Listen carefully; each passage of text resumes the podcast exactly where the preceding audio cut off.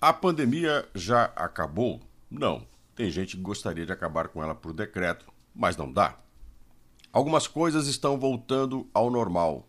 Uma delas é a Conferência Econômica Mundial que se realiza na Suíça, em Davos. Nas montanhas suíças, aonde existe muito turismo, as grandes lideranças mundiais vão discutir os problemas. Inclusive com espaço destacado para a invasão da Rússia na Ucrânia e também o Fórum Econômico Mundial vai discutir a Covid-19. Outros temas serão abordados, como, por exemplo, as favelas brasileiras. Representantes das minorias e das populações marginais do mundo todo vão poder se expressar. A desigualdade econômica no mundo aumentou, isso é fato.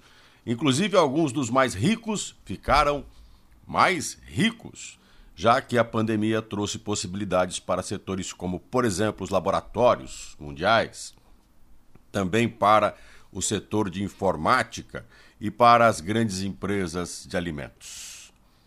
Se a desigualdade aumentou, logo, no outro extremo, a quantidade de pessoas em condição de miséria também. Esse é um problema sério. No Brasil, a expressão clara é de que nós tivemos um aumento da miséria em torno de 15%. Se a tecnologia avançou cinco anos em dois, a miséria na mesma proporção também.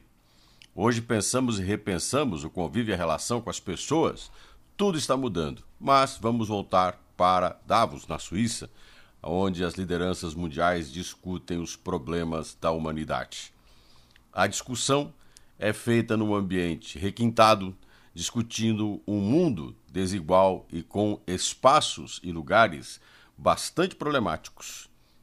Distantes trarão algumas amostras daqueles que vivem em situação de risco, em miséria, para falar de seus problemas. Mas, lá em Davos, nas montanhas suíças, bem longe das favelas e das periferias, a economia mundial quer apenas uma amostra da pobreza.